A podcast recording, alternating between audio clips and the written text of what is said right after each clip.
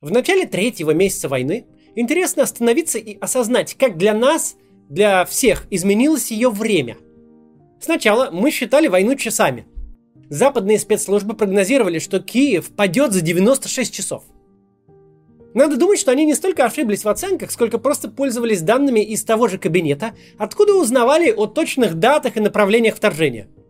Не столько они, сколько само российское руководство о 96 часах, как о крайнем сроке думало. Потом мы считали войну днями. Каждый день ситуация стремительно менялась, и сказанное с утра переставало быть актуальным уже к обеду. Дальше мы перешли на счет неделями. Всегда были какие-то итоги, которые можно было подвести. Сейчас у нас счет пошел на месяцы. Никто уже не рассчитывает на какой-то быстрый успех. Все фантазии о взятии Киева забыты. Война уже идет дольше, чем вся польская кампания вермахта. И по длительности приближается к зимней войне с Финляндией. Спустя два месяца, ориентируясь на сообщения западных разведок, на количество потерянной техники и документальные свидетельства, мы точно знаем, что по самым скромным подсчетам эта война уже унесла больше жизней с российской стороны, чем совершается за год убийств в мирное время. Что те 8 тысяч зарегистрированных убийств давно пройденный этап.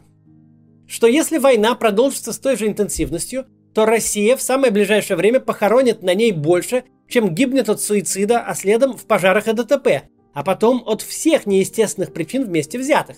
Какой-нибудь рекордный по убийствам 94 год будет казаться безобидной флуктуацией на графике. Обещал Владимир Путин, что 90-е не вернутся, выполнил, в общем, свое обещание. Никакие 90-е, даже включая Чеченскую войну, рядом не встанут с происходящим. В смысле тактики за минувшее время не изменилось и вовсе ничего. Не в силах достичь победы на поле боя, Российская армия упорно рушит украинские города и убивает мирное население. Пусть провал Блицкрига был очевиден сразу, но в первый месяц в любом случае э, все держались в напряжении.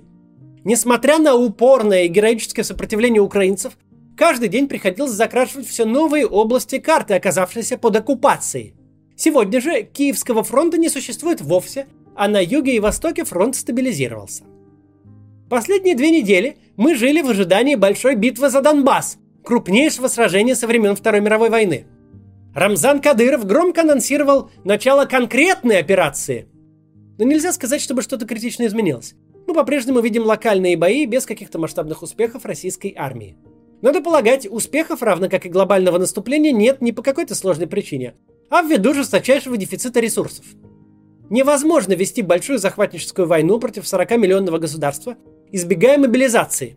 А мобилизацию провести невозможно. То есть объявить-то ее можно. Дурацкое дело не хитрое. Но вот осуществить нельзя. Война это не провластный митинг-концерт и не голосование даже на выборах. Тут другие ставки. И привычные средства административной мобилизации тут не работают. Собственно, почему не работают и работать не будут, нам рассказывает Медиазона в своем социальном портрете погибшего на войне – то, о чем все догадывались, теперь сведено в единую удобную инфографику.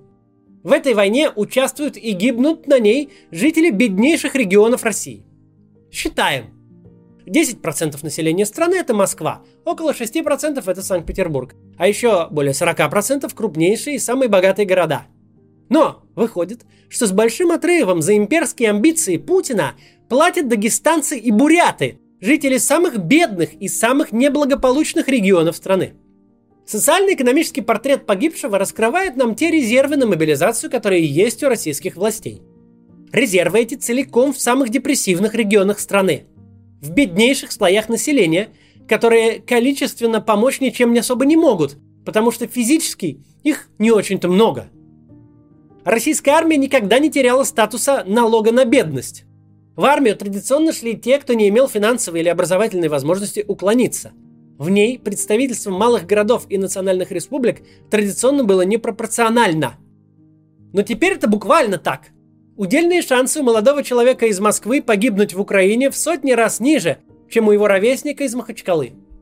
Не очень уместно в то время, как массово гибнут люди, говорить об откровенно потешных страницах этой войны. Не очень уместно, но мы поговорим. Но после рекламы. Ресурсы 21 века – это люди и технологии. Чтобы препятствовать оттоку IT-специалистов, правительство вводит беспрецедентные меры поддержки для российских IT-компаний. Льготные кредиты, отсрочку от армии, освобождение от налогов. Неважно, остались вы в России или уехали, профессия в IT позволит вам найти работу в любом уголке мира. Одно из самых перспективных направлений в IT – это разработка мобильных приложений. Мы всеми пользуемся. Чтобы договориться о встрече, доехать вечером домой, заказать еду. Даже этот ролик многие из вас смотрят через приложение YouTube. Приложения так нужны компаниям, что специалистов, которые умеют их делать, не хватает. Мобильным разработчикам стать несложно. Есть способ создавать предложения не программируя. Это Zero Coding. Может вы слышали о конструкторах сайтов, вроде Tilda или Wix? Это то же самое, только для приложений. Научиться Zero кодить можно за несколько недель в университете Zero кодинга. Даже если вы ничего не знаете про IT, через пару месяцев вы сможете создавать приложение на заказ и в перспективе выйдете на неплохой доход от 200 тысяч рублей в России или от 30 долларов в час на зарубежных биржах. Университет Zero Coding приглашает на бесплатный вебинар для всех, кто хочет освоить новую IT-профессию и научиться Zero кодить. Эксперты расскажут о необходимых инструментах и ошибках фрилансеров, работающих с иностранными заказчиками в условиях санкций, расскажут, как искать работу в России и на фриланс-биржах, как принимать деньги от иностранных заказчиков и как оплачивать иностранные сервисы из России в текущей ситуации. Если вы ждали знака, чтобы сменить профессию или запустить стартап, то это он. Zero кодить пока умеет единицы, и у вас отличный шанс запрыгнуть в первый вагон. Регистрируйтесь на бесплатный вебинар по Zero кодингу, ссылка будет в описании. Продолжим. Не очень уместно, как я уже сказал, говорить об откровенно потешных страницах этой войны. Это как читать рассказы коменданта Аушвица Рудольфа Хесса о том, как ему приходилось отовсюду понемногу воровать колючую проволоку, чтобы в этом мраке бардака и коррупции лагерь хоть как-то заработал. Если не знать, чем был этот лагерь смерти, то его байки и правда звучат как-то смешно. Но такова война. С одной стороны, кровь, страдания, примеры крайнего героизма и крайней же подлости – с другой, такие казусы чистого идиотизма, которые в экранизации через 50 лет зритель будет считать чистым вымыслом и художественным преувеличением.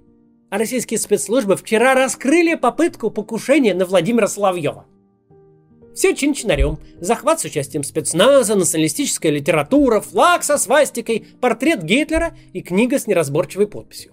Чтобы картина нацистского заговора против Соловьева была полной, в квартире нашли аж три копии игры Sims и выложили их прямо вместе со свастиками и прочими атрибутами. Причем глубоко законспирированная группа нацистов, чтобы не создавать паузы в оперативной съемке и не портить динамику сцены, открыла дверь группе захвата с первого стука. Моментально. Ну, вы знаете, как в кино. Там всегда абонент либо берет трубку сию же секунду, либо герой делает вывод, что никто не отвечает. Так же и тут. Вот эта вот законспирированная группа захвата только дзынь в дверь, они сразу вжух, заходите. Единственная же рабочая гипотеза, как в квартире отпетых нацистов оказались сразу три копии игры Sims, может быть такая. Сказано было купить три симки, а кто-то услышал третий Sims, ну и на всякий случай купил три диска. Отдельно показательно бесстыдство, которое мы увидели. Это ведь не для красной папочки контент был. Это должны были поверить люди. Это по центральному телевидению показывали. И люди видят какой-то чистый Монти Пайтон. Глубоко законспирированных украинских диверсантов, готовивших покушение на одно из главных лиц пропаганды в обнимку с нацистским флагом, портретом Гитлера и тремя копиями Симс. Если такое можно выдавать в паблик, то э, особых вопросов к содержанию красных папочек не остается. С другой стороны, сами пропагандисты сейчас должны быть в ужасе. Сейчас объясню почему. Вообще говоря, покушение на ведущих пропагандистов это не что-то невозможное так-то сейчас. Работникам пропаганды есть чего бояться. Они такие же, а вообще-то в случае нашего режима, пожалуй, даже более значимые участники этой войны, чем те сотни тысяч солдат, которые каждый день стреляют в украинцев. Российская пропаганда, как все прочие компоненты нашего режима, вроде полиции и Росгвардии, за долгие годы привыкла самоотверженно сражаться с теми, кто не сопротивляется. Лепить из чатика в Телеграме экстремистский заговор, выдумывать массовые беспорядки с коктейлями Молотова на мирных протестах, шить уголовное дело на десятки томов за нарушение санитарных норм на митинге. Когда твои оппоненты – это мирные законопослушные граждане, которые не оказывают сопротивления, вести с ними смертный бой не жалея скола зубной своей эмали, легко и приятно. Очень легко и приятно брызгать ядовитой слюной из телевизора, а еще задерживать роты спецназа людей в жизни не державших оружия, бить дубинками тех, кто заведомо сдачи не даст. Бойцы Росгвардии уже имели возможность убедиться, что украинские военные – это не московские студенты. У них есть огнестрельное оружие, и они умеют им пользоваться – а пластиковые щиты, шлемы и резиновые дубинки солдат не особо впечатляют. Результатом знакомства с реальными, а не вымышленными противниками, в ходе которого целые подразделения были похоронены в собственных же автозаках, стали массовые отказы росгвардейцев от отправки в Украину, потому что нанимались они на льготное жилье и раннюю пенсию, а не на льготный перелет в цинковом ящике и похороны за государственный счет. Вот и пропагандисты тоже начинают понимать, что против них теперь не расследователи, которые найдут очередную виллу, а одно из крупнейших европейских государств, у которого есть армия, спецслужбы, агентурная сеть наверняка. Не то чтобы похищение или убийство даже кого-то из них персонально имело бы особый смысл, чтобы там каждый из них о себе не думал. Все они просто высокооплачиваемые курьеры, легко заменяемые хоть на оператора из той же самой студии. Но как средство поселить страх – заставить этих людей отказаться от нормальной жизни, опасаться своей тени, чтобы никаких ресторанов и шопинга, чтобы от студий до дома в бронированной машине, чтобы просто сводить их с ума, вот для этого что-то типа покушения и могло бы и сработать. То есть вполне можно предположить, что этим мог бы кто-то заняться. Симоньян, Соловьев, Скобеева, все они должны отдавать себе отчет, что шутки кончились. Что теперь они не просто отвратительные люди, но идет война, и они в этой войне такие же преступники, как те, кто творил зверство в Буче. И возмездие их догонит, а пометуя опыт Израиля, догонит даже через десятки лет, даже на другом конце света. Конечно, это понимают все. И, конечно, спецслужбам поставлена задача находить и раскрывать такого рода заговоры. Беда лишь в том, что военное время многое может изменить, но только не логику, в которой существовали российские спецслужбы все 20 путинских лет – Намного проще раскрыть преступление и отчитаться о том заговоре, который ты сам же и выдумал. На месте российских пропагандистов при виде вот этих вот потешных задержаний, которым только визитки Яроша не хватает для полной театральности, я боялся бы еще больше. Потому что пока спецслужбы всецело увлечены своим обычным делом, навешиванием лапши на уши начальству, война все еще идет. И пропагандисты в этой войне – страна-агрессор. И есть много людей, желающих им смерти – и этим людям очень удобно, что чекисты заняты чем-то другим. Повальное вранье, на котором держится наш режим, хорошо работает в мирное время. Мы уже видели, чем обернулась сформированная спецслужбами уверенность Владимира Путина в том, что война в Украине станет повторением аннексии Крыма. Эта уверенность уже обернулась трупами в парадных мундирах, которыми усеяна дорога на Киев. Теперь те самые спецслужбы стремятся как-то себя реабилитировать и э, бросится раскрывать все новые и новые заговоры. Кладовые Мосфильма будут дочисто вынесены в поисках нацистского реквизита. Но вот что очень плохо. Сегодня мы имеем реальность, где заговоры и правда могут быть. А по истории, в том числе истории царской России, мы знаем, что спецслужбы, заточенные на изобретение заговоров, не очень умеют справляться с заговорами реальными. Одно дело успешно сбивать условного противника на учениях, другое Выдумать хорошее объяснение, почему нефтебазы в приграничной области стали взрываться одна за другой, а флагман флота ушел на дно. Одно дело всех подряд признавать иностранными агентами, что понятная работа с понятными KPI и никто не может дать сдачи. Совсем другое – впервые столкнуться с настоящей, подготовленной спецслужбой. Никто из тех, кто должен сторожить режим, к этому не готовился. Они готовились на ученых вешать дела о госизмене – профессор химии отстреливаться же не будет. Не нужно думать, что такие постановки, настолько грубые и очевидные, рассчитаны на публику. Они рассчитаны на отчет перед начальством. Начальство получает понятные триггеры. Вот тебе свастика, вот тебе Гитлер. Все как положено. Рассчитаны на отчет перед начальством ровно так же, как и вся война. Не нужно достигать реального успеха. Нужно продать начальству успех мнимый. Зная это, легко ответить на вопрос, почему спустя второй месяц войны реальных успехов еще меньше, чем после первого. Потому что, равно как кто-то вместо оперативной работы был отправлен на закупку копии Sims 3 для экспозиции заговора, кто-то другой, но уже на фронте, был занят похожей имитационной деятельностью. С другой стороны, мы видим Украину. Армия и спецслужбы которой выросли из тех же корней, что и российские. Украинская армия такая же наследница советской, а СБУ такой же осколок КГБ, как и ФСБ. Но теперь мы понимаем, насколько и вся страна, и силовой ее компонент изменился за эти годы. Как успешно удалось преодолеть дурное наследие. Украина, имея несопоставимо меньшие ресурсы, умудрилась настолько эффективно их использовать, что прям диву даешься. Как Украина смогла этого достичь, как за такой короткий срок смогла стать совсем иным государством, которое не просто успешно сдерживает превосходящего в разы противника, но всякий раз наносит ему поражения настолько унизительные, что их приходится скрывать. Столицу отбили, нефтебазы в глубоком тылу на чужой территории громят, флагман флота затопили, не имея своего, своего флота вовсе – Поражения эти настолько постыдны, что российскому руководству приходится забирать у собственных солдат право погибнуть в бою, буквально отбирать славу. Ведь по сей день катастрофа крейсера «Москва» – результат нарушения техники безопасности. Люди погибли не от украинской ракеты, а от собственного головопятства. Типа в телевизоре. Неудачно покурили. Профессиональные моряки на ракетном крейсере, способного нести ядерное оружие, неудачно покурили.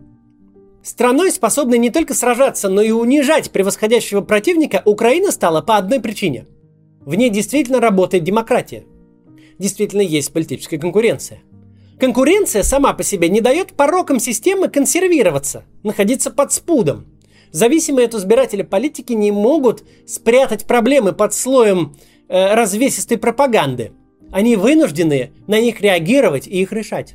Мы видим столкновение двух систем – агрессора, у которого под блеском генеральских погон не служившего Шойгу, под модным логотипом и айдентикой, под пафосными парадами армия успешно сгнила, вернувшись на поздний советский уровень, даже хуже. И объект этой агрессии, у которого не было блеска, у которого были дебаты, скандалы, кризисы, громкие отставки и все на свете. Но на выходе одно из сильнейших государств Европы – Истина о том, что отсутствие конкуренции ведет к деградации, работает всегда и относится совсем не только к экономике. До завтра.